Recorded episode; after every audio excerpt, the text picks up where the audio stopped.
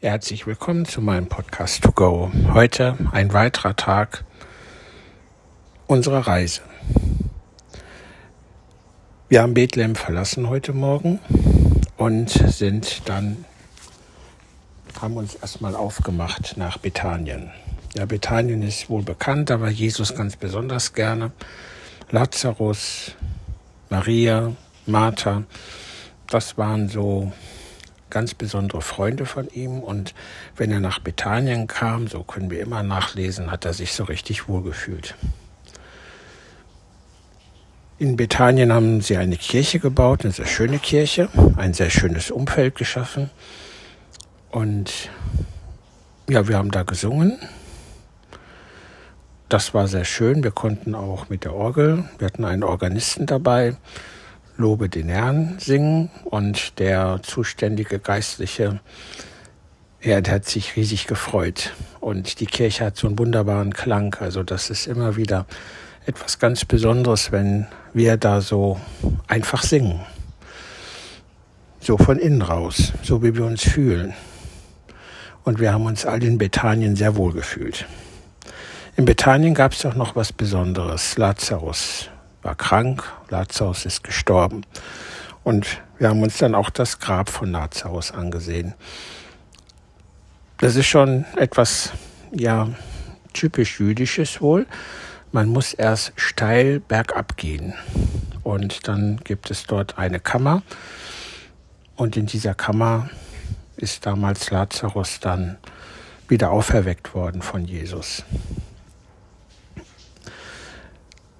Der Führer hat uns dann auch so ein bisschen erklärt, der Fremdenführer, wie das so früher war. Es gab da also zwei Epochen, einmal vor der ersten Tempelweihe und nach der ersten Tempelweihe. Vorher war es also so, dass die Toten in Tücher gebunden wurden und nach einem Jahr war der Verwesungsprozess beendet und dann wurden die Knochen einfach auf einen Haufen hingelegt.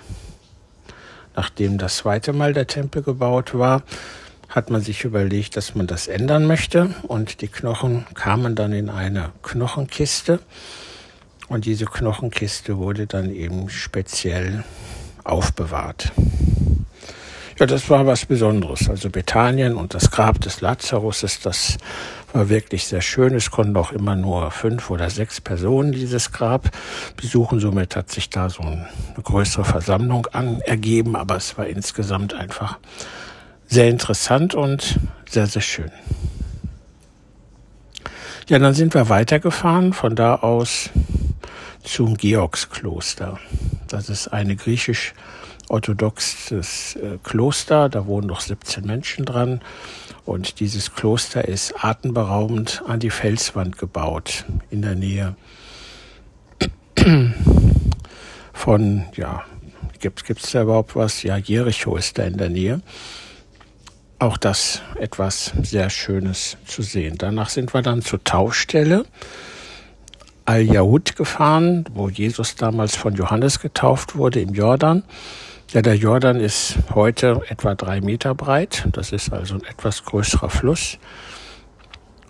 Auch darum haben sich viele Erinnerungsstätte breit gemacht. Es waren noch sehr viele Menschen da, die sich in den Jordan hineinbegeben haben, sich einmal ganz untergetaucht haben.